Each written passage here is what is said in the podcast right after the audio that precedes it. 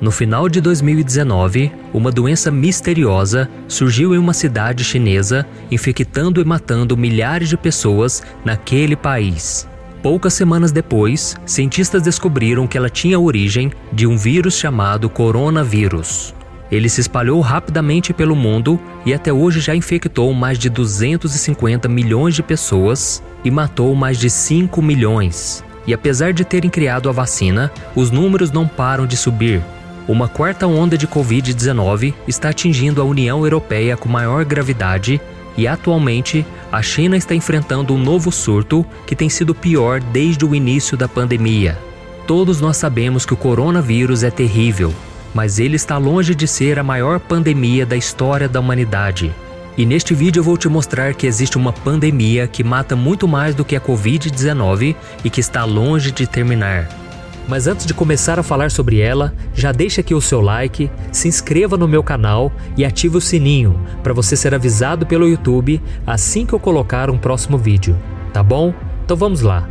Você deve estar curioso para saber que pandemia é essa que consegue ser pior do que o coronavírus. Como ela se espalhou? Como pode ser vencida? Houve um tratamento específico para isso?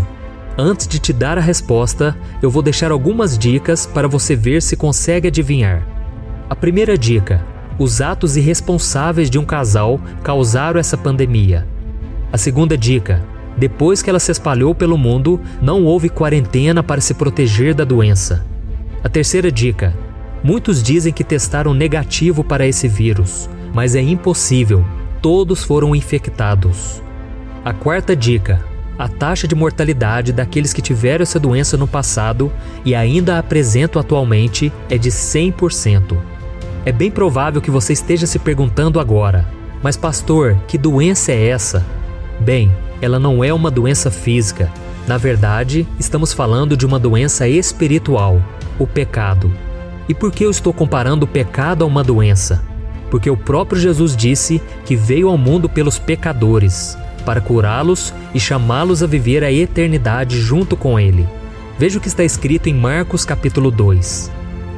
Durante uma refeição na casa de Levi, muitos publicanos e pecadores estavam comendo com Jesus e seus discípulos, pois havia muitos que o seguiam.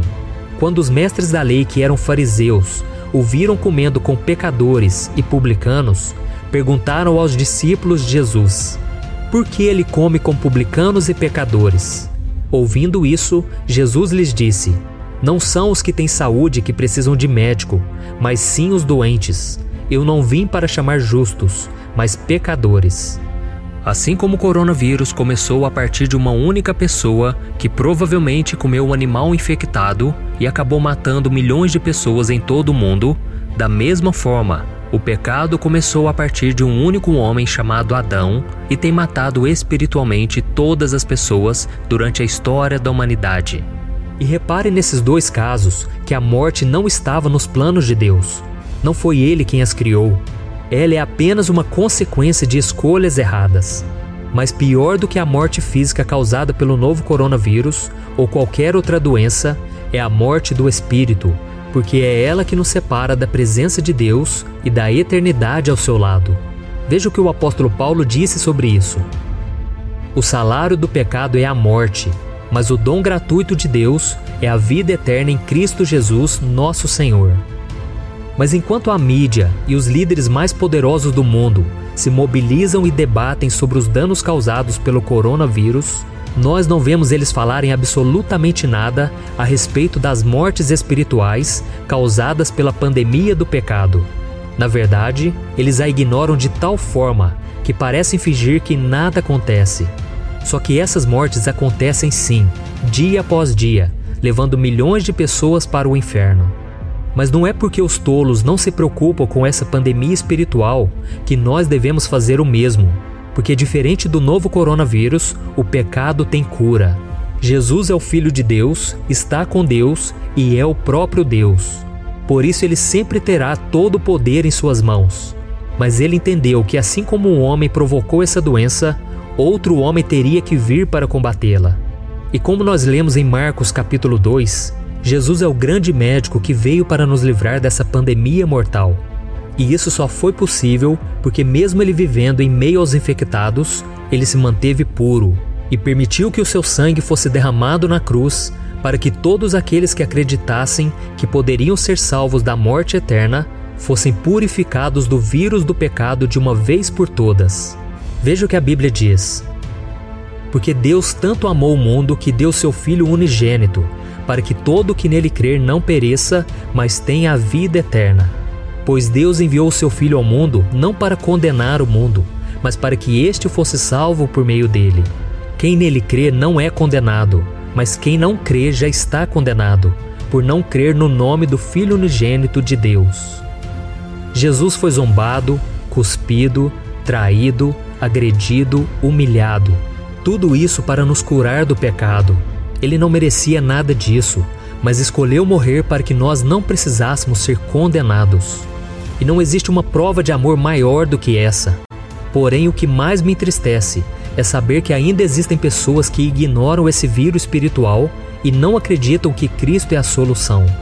Nós sabemos que, apesar dos cientistas terem criado a vacina para o coronavírus, ela não está 100% acessível ao mundo inteiro e ainda tem pessoas que não querem ser vacinadas. Mas a Bíblia nos garante que a cura completa da pior epidemia da história da humanidade está disponível a todos e que ela nunca falha. Não importa se o seu passado tenha sido marcado por mentiras, pelo adultério, pela soberba ou até mesmo pela falta de fé em Deus. Não importa o quanto você esteve infectado, se você reconhecer que o sangue de Jesus é o remédio para esse mal em sua vida, você será curado para sempre.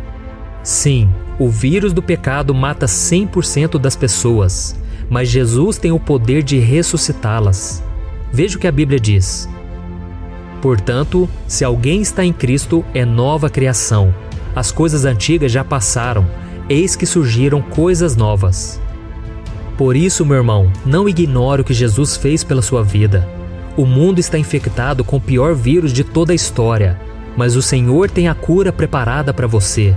E você precisa ser curado. Mesmo quando essa pandemia do novo coronavírus passar e tudo voltar ao normal, a questão dos seus pecados não terá desaparecido. E isso ainda será um problema, não importa o quanto você o ignore. Eu sei que muitos falam: Ah, pastor, mas eu sou uma pessoa boa, eu ajudo meu próximo, não tem por que Deus não me deixar ir para o céu. Mas a grande verdade é que nenhum de nós é bom e não existe uma pessoa sequer que não tenha cometido pecados em sua vida. O profeta Isaías disse que todos nós somos impuros e até mesmo os nossos atos de justiça são como trapos imundos. Então, se você não quer sofrer as consequências do vírus do pecado, vá atrás da cura hoje mesmo, pois amanhã pode ser tarde demais. Jesus disse que quem não crer nele como o enviado de Deus para a salvação estará condenado eternamente.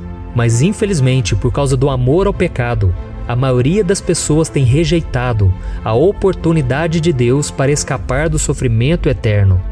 Vamos supor que você estivesse doente e chamou um médico que veio e te deu uma receita.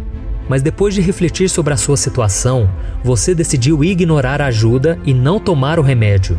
Então, quando o médico voltou alguns dias depois, ele encontrou você em uma situação muito pior. Agora vem a pergunta: você poderá culpar o médico? Você poderá responsabilizá-lo? Não. Ele te deu a receita e indicou o remédio, mas você a recusou. Da mesma forma, Deus tem apresentado o remédio para os males da humanidade. Esse remédio é a fé em Jesus Cristo e o compromisso com Ele. O remédio é nascer de novo, como Jesus disse. E se recusarmos isso, teremos de sofrer as consequências e não poderemos culpar a Deus por nada. É claro que, mesmo depois de termos Jesus na nossa vida, continuaremos pecando e cometendo erros, porque ainda vivemos em um corpo corrompido pelo pecado. Mas à medida em que deixarmos o Espírito Santo trabalhar em nós, seremos transformados pelo Pai e nos tornaremos mais parecidos com Cristo. Amém? Glória a Deus. E agora eu quero fazer uma oração por você. Você que se sentiu tocado por essa mensagem, você que reconhece que está contaminado por esse vírus chamado pecado, você tem a oportunidade agora de entregar a sua vida para Jesus e pedir que Ele perdoe os seus pecados. Amém? Então, se você puder, feche os seus olhos e ore junto comigo. Senhor meu Deus e meu Pai, estou aqui na tua presença agora para te agradecer por mais um dia de vida, porque eu creio que se eu ainda estou vivo é porque o Senhor tem um propósito na minha vida. Oh meu Pai, eu creio que essas pessoas que estão ouvindo essa mensagem, elas não estão ouvindo por acaso. O Senhor as trouxe aqui. E eu te peço, ó Deus, que o Senhor perdoe os seus pecados. Elas estão agora confessando as suas falhas, pedindo misericórdia, pedindo que Jesus entre na vida delas. E assim como o Senhor entrou um dia na minha vida e o Senhor perdoou os meus pecados, tirou a culpa que eu tinha, Senhor, e apagou o meu passado, é o que eu te peço que o Senhor faça agora. Muda a história, meu Pai, de cada pessoa. Muda a história dos teus filhos. Oh Jesus, perdoa os nossos pecados e manda para bem longe as nossas transgressões. Nós estamos arrependidos, Senhor. Nós temos caminhado até hoje do nosso jeito, vivido a vida da nossa maneira mas nós reconhecemos que estamos caminhando para o abismo. Então, Senhor Jesus, venha nos salvar agora, venha nos livrar do mal, venha nos livrar deste mundo e do pecado que tem nos contaminado. Oh Jesus, eu creio que nesse momento nós recebemos o perdão pela fé e a nossa salvação também pela fé, porque é por meio da graça, não é pelo nosso mérito, pelo nosso merecimento. E nós já te agradecemos, Jesus, porque o Senhor morreu na cruz em nosso lugar. Nós não merecíamos nada, mas o Senhor nos amou e o Senhor deu a sua vida em favor de nós pecadores. Em nome de Jesus que eu oro e te agradeço com todo o meu coração. Muito obrigado, Senhor. Amém. Glória a Deus. Eu sou o pastor Antônio Júnior. Se você gostou dessa mensagem, compartilhe com seus amigos e se inscreva aqui no meu canal. Deus te abençoe.